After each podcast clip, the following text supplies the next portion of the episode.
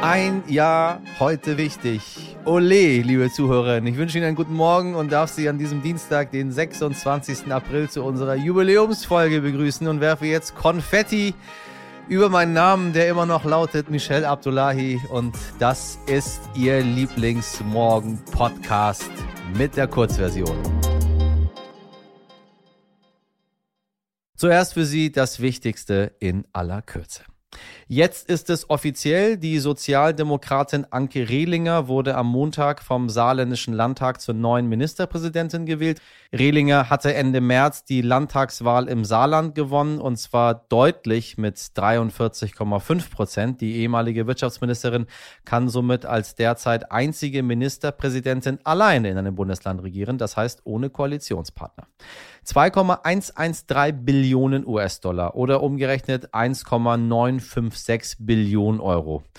Ja, schwierig, große Summe. So viel hat die Welt im Jahr 2021 für Waffen ausgegeben. Laut FriedensforscherInnen erreichten die Militärausgaben damit ein neues Rekordniveau, das siebte Jahr in Folge. Und man kann sich fast schon sicher sein, dass diese Zahl nächstes Jahr noch einmal übertroffen wird. Die Menschheit, meine Damen und Herren, die Menschheit, die lernt einfach nicht dazu. Die Kritik an Altkanzler Gerhard Schröder wird seit seinem Interview in der New York Times am vergangenen Wochenende immer lauter. Auch seine eigene Partei, die SPD, diskutiert jetzt über mögliche Konsequenzen für den Gaslobbyisten. Und SPD-Chefin Saskia Esken ruft ihn sogar öffentlich dazu, aus der Partei auszutreten. Einen ehemaligen Kanzler. In dem Interview hatte Schröder nicht nur die Verantwortung von Wladimir Putin in den Kriegsverbrechen in Butscha angezweifelt, sondern auch nochmals betont, dass er seine hochdotierten Posten bei den russischen Energiekonzernen Rosneft und Gazprom nicht aufgeben würde. Vielmehr schien er verwundert über die Debatte zu der Energiepolitik in den letzten 30 Jahren und rechtfertigte seine eigene Politik damit, Ach ja, haben doch alle so gemacht, waren doch alle dran beteiligt. Von Fehlern will der ehemalige Ehrenbürger der Stadt Hannover nichts wissen. Aber wie konnte es so weit kommen? Frage nicht nur ich mich, wobei ich kenne die Antwort schon, meine Damen und Herren. Sage ich Ihnen aber nicht. Was ist aus diesem Mann, der immerhin sieben Jahre lang unser Bundeskanzler war, geworden? Fragen sich doch viele Menschen. Der Mann, der 2002 nach dem Elbhochwasser in Gummistiefeln durch zerstörte Straßen gelaufen ist und den Menschen Hilfe versprochen hat. Der Mann, der sich gegen den Irakkrieg ausgesprochen hat. Genau das hat sich auch mein Kollege Tillmann Gerwin gefragt. Tillmann hat einen offenen Brief an Gerhard Schröder geschrieben und berichtet hierbei heute wichtig über einen Mann, den er immer geschätzt und manchmal sogar auch gemocht hat. Lieber Gerhard Schröder, eine Frage treibt mich um. Seit Tagen schon. Warum tun Sie das? Warum zerstören Sie sich selbst? Vor ein paar Jahren haben wir uns mal kennengelernt in Berlin. Ich habe damals ein Porträt für den Stern geschrieben. Wir haben mehrere Rotweine getrunken und es war sehr lustig. Wir haben viel Spaß gehabt. Sie waren schlagfertig, schnell, schlau, konnten auch zubeißen. Ich erinnere mich daran, wie wir uns am nächsten Tag zufällig auf dem Gendarmenmarkt trafen und sie über den Platz riefen, Mensch, was machst du denn hier? Scheppernd ihre Stimme, die man sofort erkannte, die immer so nach durchgemachten Nächten klang. Und Damals waren sie mir eigentlich im Grunde doch sehr sympathisch. Jetzt sehe ich sie, wie sie mit blassem und merkwürdig aufgedunsenem Gesicht Interviews geben, zuletzt in der New York Times, wo sie den Kriegsverbrecher Wladimir Putin in Schutz nehmen und seinen Krieg, sein Abschlachten in der Ukraine rechtfertigen, relativieren, verharmlosen.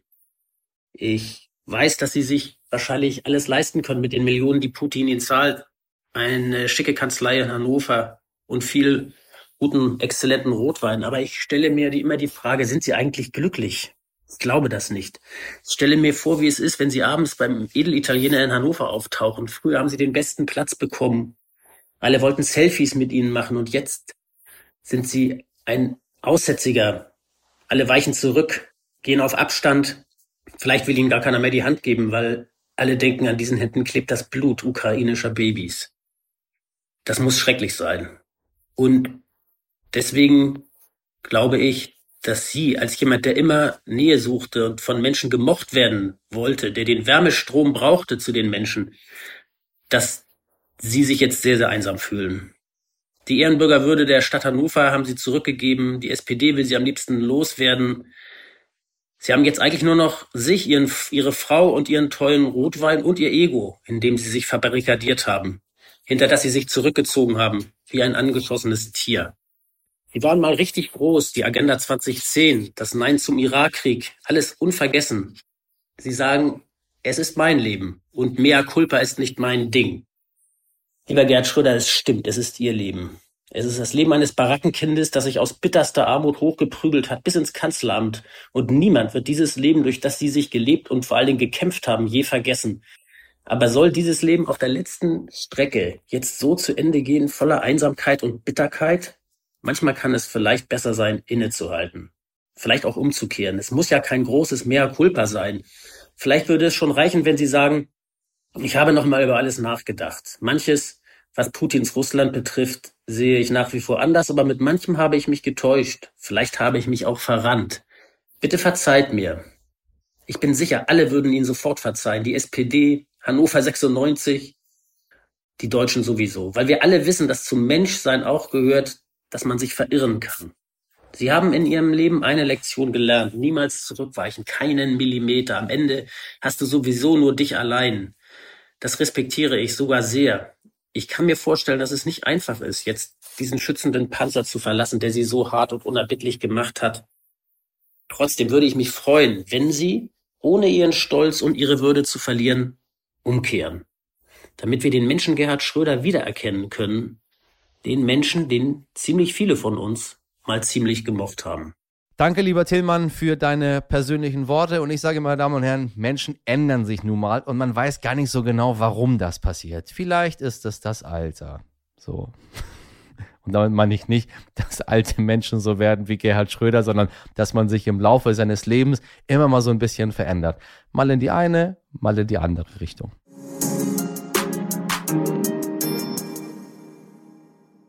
Liebe Zuhörerinnen, ich habe es gestern mit großer Freude angekündigt. Wir feiern ein Jahr heute wichtig. Am 26. April 2021 sind wir das erste Mal erschienen und nun mehr als 300 GesprächspartnerInnen und über 9000 Sendeminuten später feiern wir gleich eine ganze Woche Geburtstag, wenn schon dann richtig. Und wir feiern, indem wir spannende Gäste einladen, die von Anfang an schon bei uns waren. Einer davon ist der USA-Korrespondent des Stern Raphael Geiger.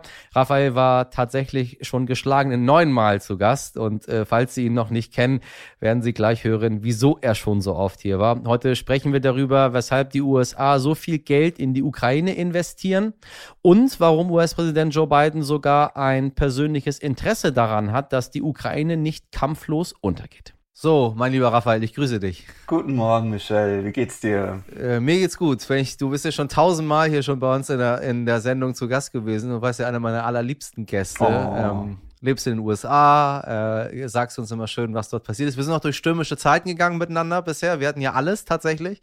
Innerhalb von einem Jahr ist eine ganze Menge auch in den USA passiert. Ähm, deswegen wollte ich mit dir einmal drüber sprechen, wie es denn aktuell aussieht. Wir hatten letztes Mal über die Midterms äh, gesprochen, also die Wahlen, die anstehen. Wie sieht's in den USA aus? Es ist relativ ruhig geworden. Außer Trump macht was, dann kriegen wir es mit. Sonst ist nicht so viel los. Dann kommt sofort eine Einmeldung, wenn Trump was macht. Ne? Ja, das stimmt. Es gibt so, äh, es ist teilweise, einerseits ist es ruhig, ja, äh, das stimmt, da hast du recht. Einerseits ist es ein bisschen ruhig. Man, man hört im Moment relativ wenig, natürlich deswegen, weil alle logischerweise, richtigerweise auf die Ukraine schauen.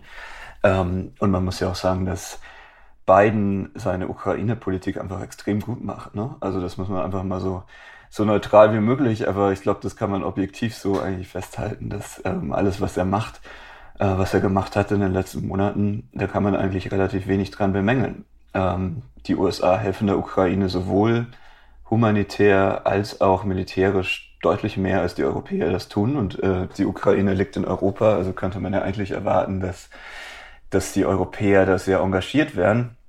Aber man merkt, ähm, dass die USA da deutlich ähm, die Führung übernommen haben und deutlich mehr vorangehen. Und das führt, ähm, wenn du mich nach der Innenpolitik fragst, gleichzeitig dazu, dass Biden im Moment von den Republikanern nicht so richtig angegriffen werden kann, weil die Republikaner, du weißt ja einerseits, ähm, war Trump immer ganz stolz auf seine Freundschaft mit Putin, also seine, seine Partnerschaft, sein Draht zu ihm. Ja. Ähm, die Republikaner waren eng verdrahtet, wie wir wissen, mit den Russen. Andererseits ist die äh, Lage in der Ukraine so eindeutig, wer der Täter ist und wer der Opfer ist, dass es in den USA auch niemanden gibt, der da irgendwie jetzt gerade Russland in Schutz nehmen würde. Also da ähm, gibt es im Moment nicht sehr viel, was die, was die Republikaner irgendwie tun könnten, um sich abzugrenzen von beiden. Deswegen finden die da gerade auch nicht so richtig zu einer Erzählung. Und das war die 10. Lieben Dank dir, lieber Raphael. Es war mir wie immer eine Freude. Und wenn Sie weitere Folgen äh, unserer Geburtstagswoche hören möchten, gestern war die Intensivkrankenschwester Nina zu Gast. Das war mein aller, aller, aller, allererster Gast in der ersten Folge. Und morgen schauen wir nach Indien. Auch ein bisschen spannend zu gucken, was wir so im letzten Jahr gemacht haben, mit, mit, mit, mit wem ich mich, das Schottern hat sich nachgelassen, mit wem ich mich äh, letztes Jahr so unterhalten, über was ich mich unterhalten habe und tatsächlich, wie wenig sich verändert hat in der Welt, meine Damen und Herren. Bisschen traurig. Und schon sind wir auch am Ende unserer Jubiläums-Kurzversion angekommen. Falls Sie aber noch Lust auf mehr haben sollten und das ganze Gespräch mit Raphael Geiger hören möchten, ich wiederhole es gerne. Die Langversion ist die Lösung. Und wenn Sie noch was loswerden wollen, dann schreiben Sie uns gerne an heute wichtig stern.de. Wir hören uns morgen wieder wie gewohnt ab 5 Uhr. Ich wünsche Ihnen einen wundervollen Dienstag. Ihr Michel Abdullahi. Machen Sie was draus.